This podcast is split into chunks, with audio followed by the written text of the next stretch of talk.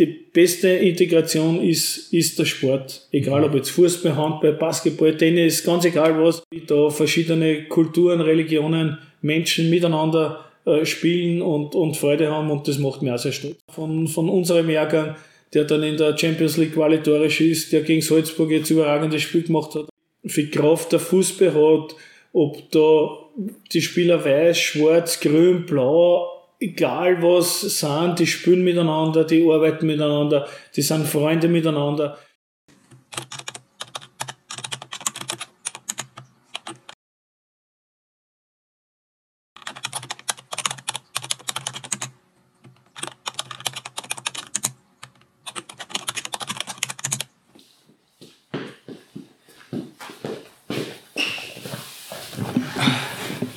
Martin, Servus. Bist der erste Gast bei Max fragt nach, quasi Weltpremiere. Ich hoffe, dir geht's gut. Ja, Servus Max, danke, das freut mich sehr, dass ich der, der Erste bin. Ich hoffe, wir werden sehr erfolgreich sein oder du wirst sehr erfolgreich sein mit, deiner, mit deinem Kanal und äh, es wird dann in zehn Jahren Rückblick geben und wir sind dann wieder. Warst du der Erste? Genau, so ist es. Ja. So, hast du zum Rasieren vergessen oder was, was ist da passiert? Äh, ja, guter Hinweis. Na, das ist diese, diese Aktion, die aus England kommt, wo ja der, der Schnurrbart abgekürzt Mo heißt mhm. und äh, im November äh, lassen sich viele äh, Leute ein Schnurrbart wachsen und Movember wird es dann bezeichnet, um einfach auf die Vorsorgeuntersuchung äh, bei Männern mitzumachen und nachdem es bei mir oben mit den Haaren immer so gut ausschaut, haben wir doch bei der Aktion kann ich mitmachen und lassen wir deshalb im äh, November auch einen Movember wachsen. Ah, du hast mir schon verraten, deiner Frau gefällt nicht so, ich muss da sagen, als Bartträger steht da natürlich super. Also. Danke. Wollen wir vielleicht mit einer kleinen Geschichte beginnen? Du hast uns nämlich zwei super schöne Trikots mitgebracht. Ähm, was können wir über die erfahren? Was dürfen wir dir erfahren? Was gibt es da zu wissen? Ja, fangen wir mit der kürzeren Geschichte an. Das eine ist wie unschwer zu erkennen. Äh, Trikot vom FC Barcelona. Äh, Barcelona ist, ist meine absolute Lieblingsstadt, wo ich in Nicht-Corona-Zeiten versuche, drei bis viermal im Jahr äh, dort zu sein. War ich schon äh, in La Masia, das ist die Nachwuchsschmiede von, vom FC Barcelona auf Besuch, habe dort hospitieren können. Und äh, ja, ich liebe diese Stadt, diese Vielfalt, äh, diese Kultur, das Essen, die Leute, eigentlich alles dort und deshalb ein Trikot vom FC Barcelona. Äh, ja, und das zweite ist ein Trikot vom SK in äh, St. Pölten. Äh, hat natürlich auch eine besondere Bedeutung für mich. Ich bin ein gebürtiger mhm. St. Pöltener und, und konnte mit, mit, mit meiner Mannschaft, mit meinem Trainerteam, mit dem ganzen Verein einiges dazu beitragen, dass wir A in den Profifußball wieder zurückgekehrt äh, sind und B dass es dort mit Unterstützung des vor allem des damaligen Landeshauptmanns Dr. Erwin Bröll, den ich nach wie vor zu meinen Freunden, aber sehr guten Bekannten zählen darf. Und gleich liebe Grüße, vielleicht schaut er jetzt Genau. äh, dieses tolle Stadion, die in Arena gebaut wurde, die einfach für den Fußball in, in St. Pölten, in Niederösterreich, aber auch in ganz Österreich einen, einen sehr wichtigen Schritt bedeutet mhm. hat. Und deshalb äh, verbinde ich natürlich mit, mit diesem Trikot und mit dem SKN speziell sehr schöne und gute Erinnerungen. Sehr gut. Das heißt, die Frage, ob Real oder Barca, die brauchen wir dir nicht stellen? Nein, die brauchen wir mir nicht stellen, die ist Sehr eindeutig gut. zu beantworten. Sehr gut. Wir kommen dann wahrscheinlich eh bald einmal gleich zum SKN zu sprechen. Ähm, wir sind heute in Herzogenburg. Du bist Herzogenburger, ich bin Herzogenburger. Was verbindet dich mit der Gemeinde Herzogenburg? Wie ist es entstanden? Ja, wie kurz erwähnt, ich bin ein gebürtiger St. Pöltner und äh, habe dann die, die Liebe hat mich nach Herzogenburg gebracht. Meine Frau ist gebürtige äh, Herzogenburgerin und wir haben uns da Ende der 90er Jahre sind wir hier sesshaft äh, geworden. Und ja, ich fühle mich inzwischen als, als wirklich als Herzogenburger, mir, mir gefällt es unheimlich hier, ähnlich wie meine Heimatstadt St. Pölten, hat sich ja Herzogenburg in den letzten Jahren sehr, sehr toll entwickelt. Äh, es gibt ein breites Kulturangebot, äh, es gibt sehr viele Freizeitmöglichkeiten. In der Zeit, wo ich da äh, sesshaft geworden bin, ist ja auch die, die Eröffnung des, des Freibades gekommen. Mhm. Das war äh, glaube ich, auch ein Meilenschritt für, ein Meilenstein für Herzogenburg, ein großer Schritt. Und ich liebe vor allem auch die, die Nähe zu den Heurigen, äh, die, die, die Natur, die man in unmittelbarer Umgebung hat. Und äh, also es liegt perfekt. Man ist in kurzer Zeit in St. Pölten in einer größeren Stadt, man ist in Krems, was schön ist, man kann Skifahren, man ist in Wien in einer Weltstadt. Also äh, kommt zur Herzogenburg, das ist schön zu leben. Ja. Und ich glaube, du hast ja deine Fußballkarriere in Herzogenburg begonnen, oder wie ist denn das eigentlich? Wie Na, begonnen habe ich es auch in St. Pölten, beim SC St. Pölten, beim ältesten Verein von, von Niederösterreich. aber ich habe dann auch gespielt beim SC Herzogenburg als, als Stürmer mit, mit legendären Spielern wie Matthias Schomogi, äh, Alfred Hagel, äh, Rudi Alfons, äh, Teufel, Lidl und so weiter. Also da waren richtige Legenden aus Herzogenburg dabei, haben wir eine tolle Zeit gehabt und äh, bin dann auch zweimal äh, Trainer gewesen beim SC Herzogenburg. Äh, einmal nicht so erfolgreich, da sind wir aus der ersten Landesliga abgestiegen.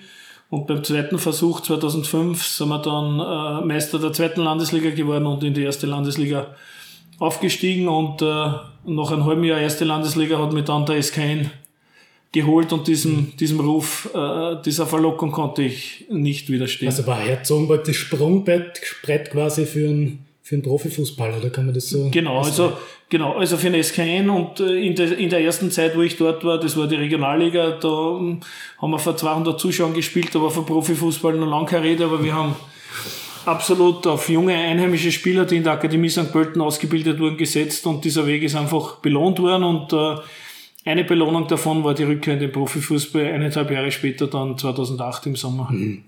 Du bist heute Profifußballtrainer. War das dein Ziel? Oder kann man sowas als junger Mensch überhaupt werden wollen? Gibt es Personen, ich glaube in Deutschland der Julian Nagelsmann mit 130 herum, genau. trainiert da schon eigentlich ältere Spieler. Ist sowas ja, heutzutage schon normal oder wie hat sich das einfach verändert?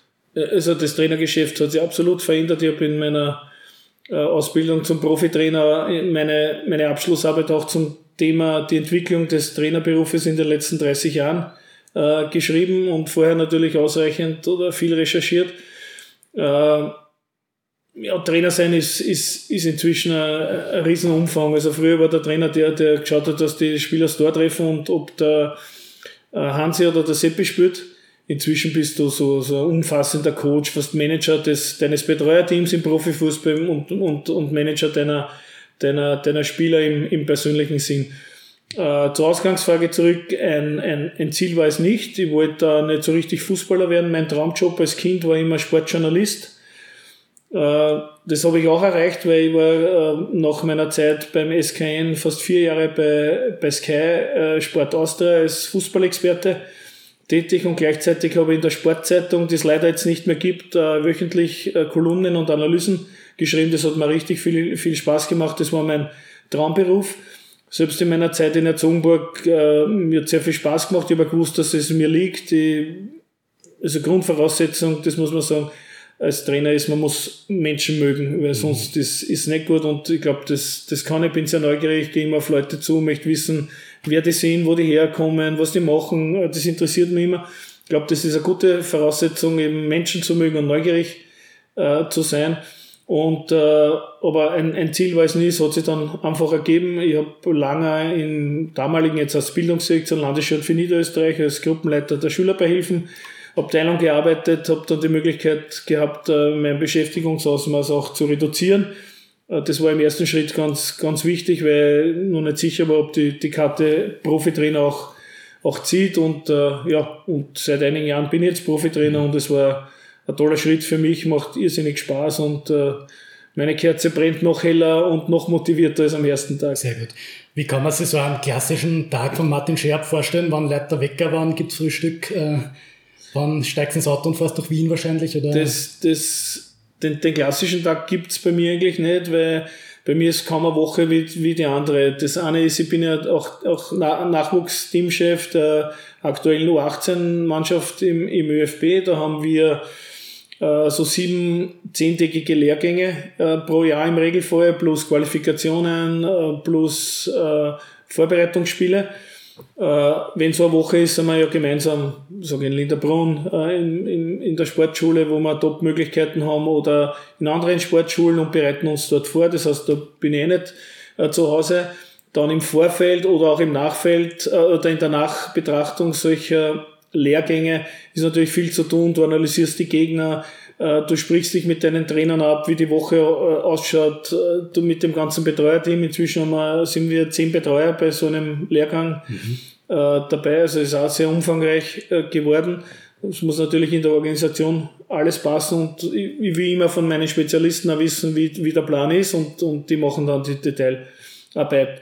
Dazu leite ich beim ÖFB das Projekt 12, das ist das Spitzenförderungstalenteprogramm. Da werden die besten 25 äh, Spieler Österreichs nur mehr individuell gecoacht. Da, vorher haben wir noch äh, alle zwei Monate mal sogar nach Vorarlberg und nach Tirol, aber sonst viel nach Wien natürlich. Und dann habe ich beim ÖFB natürlich viele, viele Sachen zu tun. Und ob das kann aber mal am Montag sein, wo ich nach Wien fahre, gleich in der Früh oder erst am Nachmittag. Oder jetzt war am Samstag von 11 bis 15 Uhr Spiele in der Akademie äh, Austria Rapid äh, anzuschauen und dann habe ich mir einer der wenigen Privilegierten, die bei Geisterspielen auch dabei sein dürfen, so wie sie jetzt ist, einmal SKN gegen Wattens angeschaut, weil da auch sehr viele Spieler sind, die für unser 21-Team äh, spielberechtigt sind. Also äh, so, so eine Routine wie manche andere habe ich nicht. Das hat, äh, für mich ist es spannender, weil eben, wie gesagt, keine Woche wie die, wie die andere ist. Mhm. Sehr gut. Wir befinden uns leider Gottes, muss man sagen, in einer Krise. Viele Leute verlieren. Äh, Im Leben geht es generell darum, um gewinnen und um zu verlieren. Im Fußball umso intensiver. Du hast quasi, wenn es blöd hergeht, mehrere Wochen äh, Spiele ohne Siege. Wie geht man damit um als Trainer, der was auch schlussendlich die, die letzte Verantwortung trägt? Ähm, was spürt sich da im Kopf vor, wenn jetzt, wenn der Schiedsrichter abpfeift nach 90 Minuten und du, ja, vielleicht deine Burschen schon mit gesenktem Kopf siehst, wie es Richtung Kabine gehen?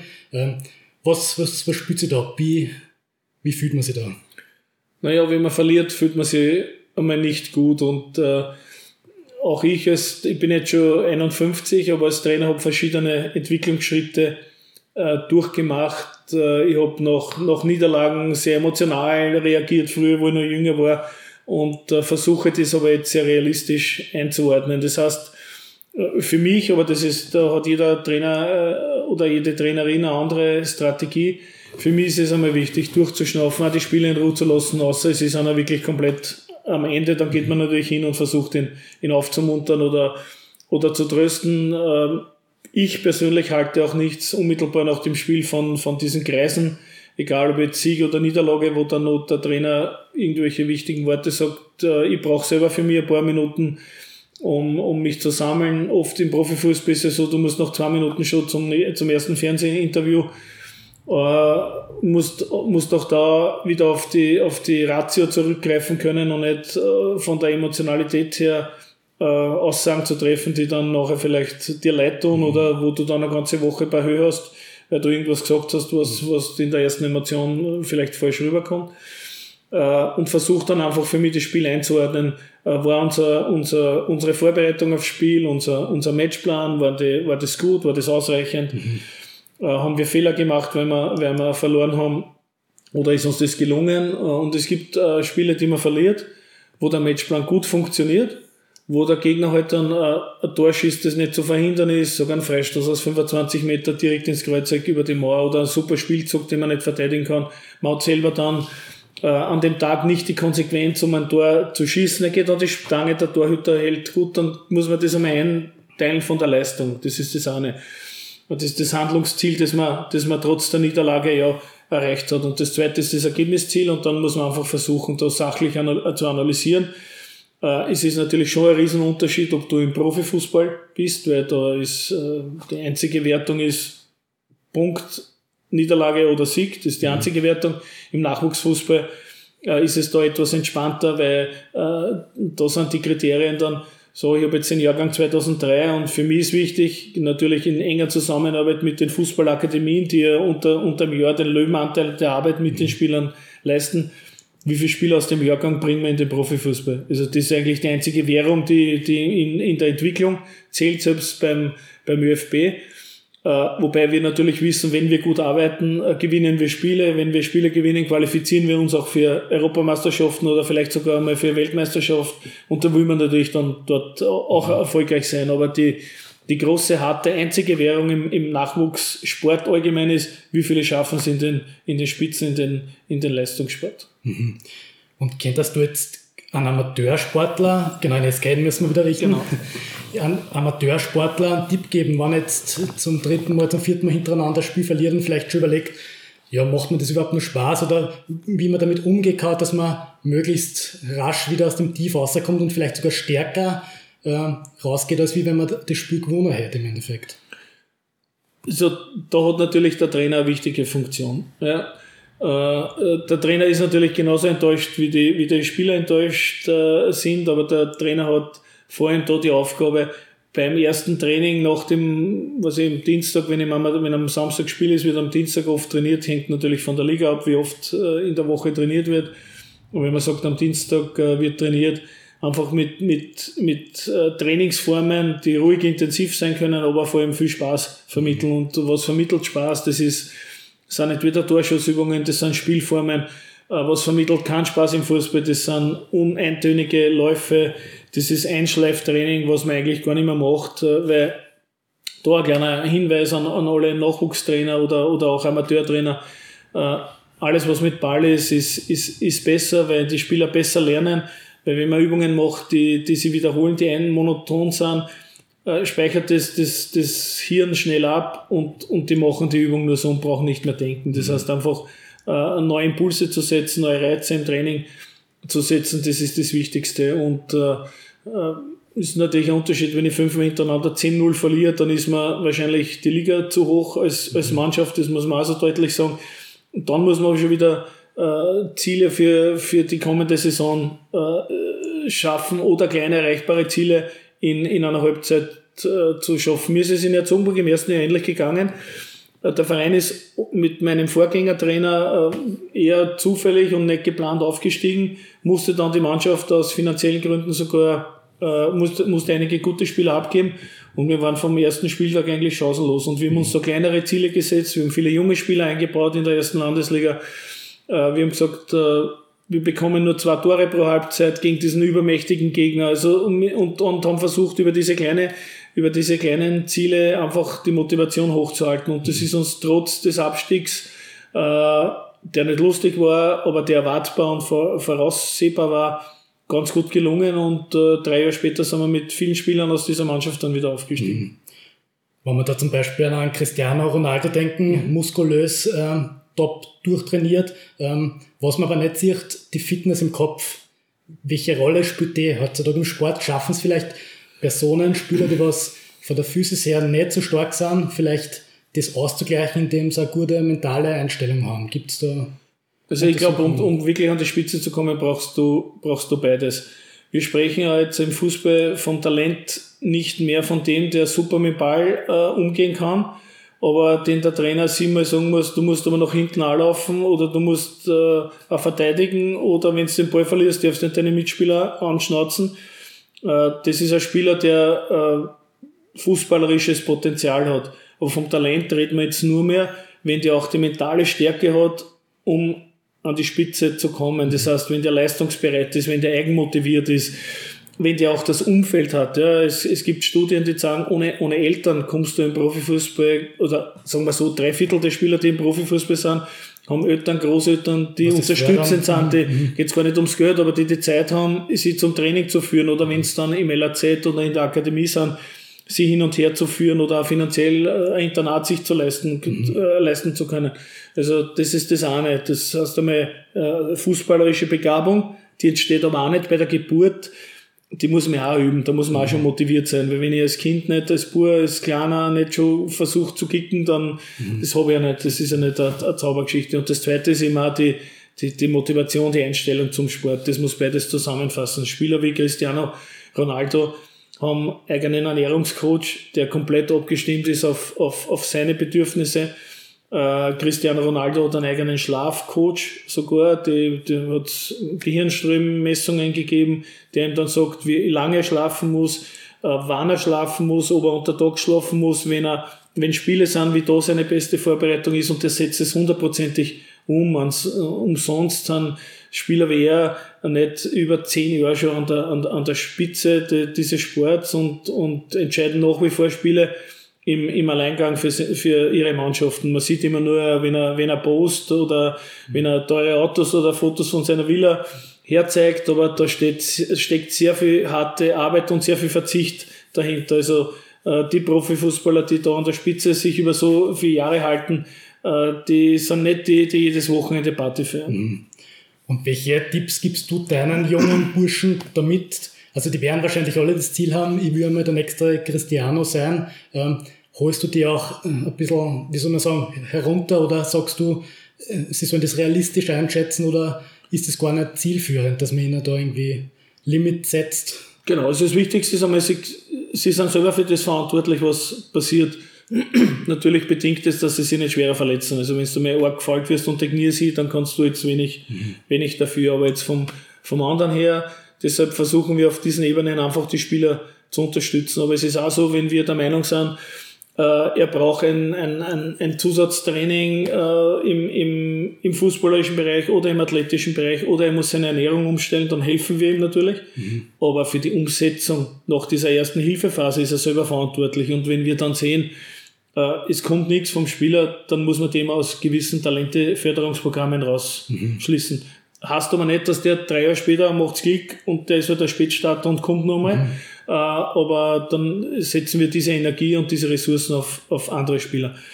Äh, die Spieler heutzutage sind sehr viel mündiger als, als in der Zeit, wo ich in diesem Alter war. Sie wissen schon viel mehr über den Sport, über ihren Körper, über das, was, was dazugehört, was die leistungsbestimmenden äh, Faktoren sind. Und äh, eins darf man nicht vergessen. Einerseits, wir übernehmen sie im, im ÖFB, also Nationalmannschaft beginnt mit U15, das heißt, da sind es 14 Jahre und begleiten sie dann und äh, sie, sie müssen schon auf sehr viel verzichten. Also, mhm. äh, wenn man dann sagt, naja, du bist der Fußballer, das sind schon sehr harte Jahre, wo andere sie regelmäßig mit Freunden treffen können.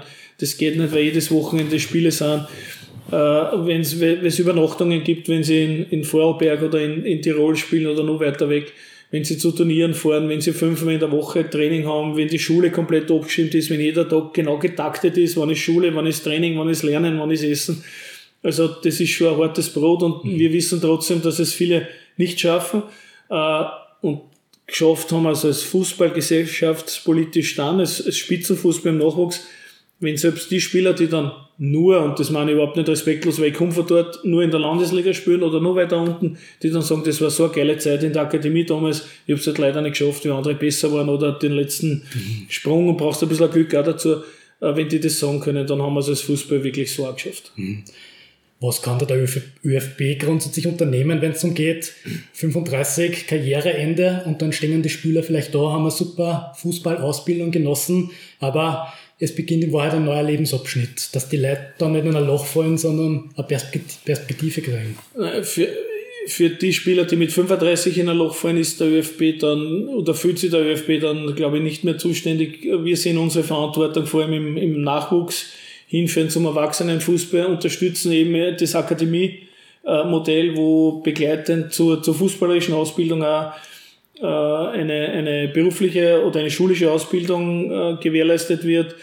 Jetzt, wenn, ich, wenn wir ja nahe sind, in St. Pölten äh, nehme, die haben ein, ein Borg für Leistungssportler, das nicht nur Fußballer, sondern andere Sportarten äh, führt, äh, gegenüber gleich vom, von der Info Arena, vom, vom Stadion in St. Pölten. Das statt vier Jahre, fünf Jahre dauert. Das heißt, dass da die Trainingszeit entsprechend eingerechnet mhm. wird und äh, äh, für Schüler, die in die Handelsschule gehen wollen, ein Modell, das vier statt drei Jahre dauert okay. und das funktioniert. Äh, es hat auch früher Modelle gegeben, wo Spieler in eine Lehre gegangen sind, zum, zum Bürokaufmann oder kaufmännische Lehre war das, was ich mir erinnere. Aber das ist sehr schwierig. Ja. Also, äh, wenn du den Akademieweg gehen willst, musst du bereit sein, in die Schule zu gehen. Natürlich ist dann so, wenn einer mit 17 so ein super Talent ist, dass der dann einmal sagt, ich pfeife auf die auf die mhm. Schule. Also das, da kann jetzt keiner dann sagen, du darfst nicht mehr spielen, aber das entscheiden ja Eltern dann oder bei den meisten mhm. sind auch Berater dann schon dabei gemeinsam und die setzen auf das Pferd Fußball, das gibt's auch. Äh, du kannst nur versuchen zu sagen, ja, aber du kannst dich nicht mehr verletzen und mit 17, 18, 19 hast du auf keinen Fall, egal was ist, so viel Geld verdient, dass du ausgesagt hast. Äh, für den Spitzenfußball oder auch für, für, für Profispieler bietet aber äh, die Fußballergewerkschaft gemeinsam mit der äh, gibt es eine Organisation, deren Namen mir jetzt nicht einfällt, das ist so ähnlich wie NADA, also wie die, wie die ja. Dopingagentur. Für den Spitzenkader heißt die, äh, mhm. Äh, Kader, jetzt fällt es mir ein, äh, wo, eh, wo Spitzensportler alternierend schon Ausbildung machen können für, für Projektmanagement, für, für Eventmanagement äh, oder auch für, für Management und äh, das begleitend machen können und die dann eine fertige Ausbildung okay. haben. Also da gibt's und, und die, die über den Tellerrand schon als Spieler hinaus sehen, die mhm. wissen dann schon mit 26, 27, 28 so, Die Millionen habe ich nicht, ich, ich habe jetzt mhm. gut verdient, aber da kann ich zwei, drei Jahre leben und dann ist es auch vorbei, ich brauche was Zweites mhm. noch. Ja, dann möchte ich auch gleich das nutzen. In, in, in Österreich gibt es keine Fußballmillionäre, so ganz, so gibt es vielleicht, aber das sind ganz große Ausnahmen. Der, der Gros der Spieler verdient äh, in der ersten Bundesliga äh, wahrscheinlich schon mehr als ein, ein, ein, ein Facharbeiter.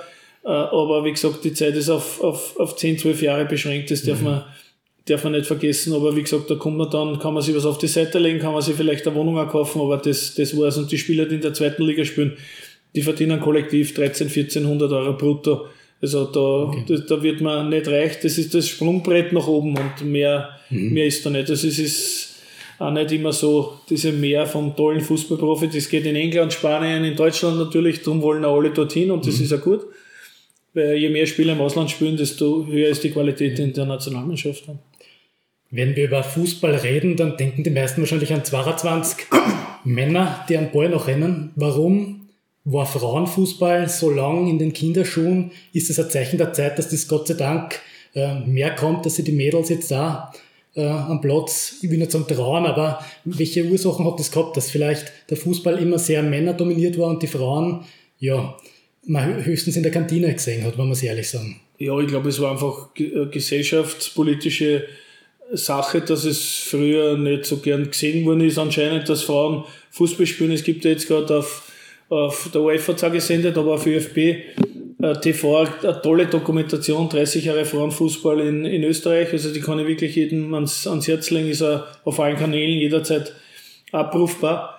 Äh, aber der, der, der Frauenfußball hat einen, einen wahnsinnigen Sprung gemacht. Äh, ich bin ja mit den, mit den Kollegen, die in der Frauenakademie in St. Pölten, der ÖFB hat ja in, in St. Pölten eine Frauenakademie, wo die besten U15 bis U19 Spielerinnen ja tagtäglich dort gemeinsam in die Schule gehen und vor allem mhm. trainieren, ausgebildet werden. Und auch die Irene Fuhrmann, die jetzt die Teamchefin ist, kenne ich sehr gut und bin im, über unsere ÖFB-Sitzungen und auch so, solchen Meetings sehr in einem sehr engen Austausch. Also das ist, das ist richtiger Fußball. Das Einzige, mhm. was die Frauen limitiert, ist wie im 100-Meter-Lauf Sie können auf, aufgrund äh, der Anatomie nicht so schnell laufen und so hoch springen wie die Männer, mhm. aber vom taktischen her, vom, von der Umsetzung her, von der Professionalität her ist das inzwischen auf, auf ein Niveau wie die Männer. Das Einzige, was leider noch führt, ist, ist die Bezahlung, weil die österreichische Bundesliga, die Frauenbundesliga, äh, ist leider noch nicht so weit, dass da die, die, die Frauen davon leben mhm. können. Und das war halt der, der nächste Schritt, dass man die zumindest dorthin bringt, dass sie während der Zeit des Fußballs äh, auch davon leben können. Mhm. Du hast zuerst eine kleine nette Geschichte über das Trikot hier äh, von, auf der rechten Seite von mir erzählt. Ähm, was gibt's denn da zum blau-gelben Trikot nur zu wissen? Hat das gern, hast du das bei einem Spiel getragen oder hast du, hast du das geschenkt gekriegt? Gibt es da eine Geschichte dazu? Nein, das, das, da gibt es zu diesem, äh, zu diesem äh, eigenen Trikot gibt es eigentlich keine besondere Geschichte dazu. Das ist ja, glaube ich, ein Trikot, weil der Ausrüster ein anderer ist. Das war noch meiner mhm. Zeit jetzt. Äh, bin nicht so ein großer äh, Trikot. Trikotsammler ist, äh, mit SKN habe ich natürlich einfach äh, so viel emotionale äh, Verbindungen, dass, dass, dass diese, diese Erinnerungen an Blau-Gelb, an, an, an St. Pölten, an Niederösterreich, an den, an den SKN immer ganz ein besonderer ist, ein Verein, äh, in deiner Heimatstadt äh, wie, wie Dornröschen wach zu küssen, äh, mit sehr vielen jungen Spielern, was ich vorher immer kritisiert habe, warum nicht eigene Spieler aus der St. Pölten Akademie spielen, mhm. den Aufstieg zu schaffen, mit dem niedrigsten Budget immer unter die Top 4 oder 5 äh, zu kommen und dann die Basis zu legen, dass in deiner Heimatstadt das Stadion gebaut wird. Das ist, ist wirklich was, was äh, für mich und für, für alle, die damals beteiligt waren, da gibt es sehr viele Menschen, die, die ganz wichtig waren, einfach, einfach sehr emotional verbindet mit mhm. der ganzen Sache. Und wenn du das Ganze jetzt nochmal ähm, Revue passieren lässt, ähm, schlussendlich bist du dann doch von dort, äh, ja, hast gehen müssen, sagen wir mal so, spielt das heute noch eine Rolle? Ist so ein schmerzhafter Abschied dann, ähm, verändert das den Blickwinkel auf die schöne Zeit, die was man gehabt hat? Ich, ich, nein, also ein klares und deutliches Nein. Äh, jetzt mit viel Abstand. Mhm. Natürlich, äh, ich bin noch, äh, glaube sechseinhalb Jahre beurlaubt mhm. worden. Äh, äh, die unmittelbare Zeit oder die Zeit der Entscheidung, wobei das zeichnet sich ab. Das ist ja nichts, was die von heute auf morgen wie, wie, wie der Blitz oder der Schlag trifft. Das, das, das spürt man ja. Äh, aber die Zeit war natürlich schon sehr emotional. Das war schon sehr, es, es war logisch in dieser, ich, ich, ich kann es auch verstehen jetzt, aber es hat schon eine Zeit gedauert, um, um mich damit abzufinden. Aber das ist, glaube ich, ganz normal, wenn man so lange Trainer ist. Nur dazu war es das erste Mal, dass ich äh, gegangen wurde, sonst bin ich immer selber mhm. gegangen nach einer gewissen Zeit. Äh, bei einem Verein, ich bin ja bei meiner Bundesliga-Zeit dann in Alltag war ich auch nicht, äh, oder nie, war ich auch nicht, war ich nicht erfolgreich. Äh, da bin ich auch gestanzt worden, wie man im Fußball sagt, aber äh, da war das weit einfacher für mich zu verarbeiten nach einer gewissen Zeit als, als nach sechseinhalb Jahren beim SKN. Das mhm. hat, hat länger gedauert, aber wichtig ist, und, und das habe ich bei beiden Sachen mitgenommen, dass man sowohl, wenn man scheitert, reflektiert, das ist extrem wichtig, aber nur wichtiger ist, dass man reflektiert, wenn es gut läuft. Mhm. Weil erstens fällt es leichter äh, und äh, zweitens kann man da dann die Weichen stellen, um, um, um Niederlagen dann leichter verkraften zu können. Und ich glaube, äh, Reflexionsfähigkeit ist nicht nur im Sport extrem wichtig, sondern auch im, im, im Leben allgemein. Weil wenn ich, wenn man, wenn man wo erfolgreich ist, dann ist es auch wichtig, dass man feiert, das gehört dazu. Mhm. Äh, aber dieses Feiern darf nicht diesen kritischen Blick auf, auf das Ganze äh, über, übertünchen. Also da muss man schon sehr genau hinschauen, was war, warum waren wir erfolgreich? War alles, weil wir so gut waren oder haben wir Glück gehabt? Und wie können wir den, den Faktor Glück oder Zufall äh, minimieren? Und, und, und dieser nächste Schritt ist dann der wichtigste. Und das habe ich dann auch gelernt.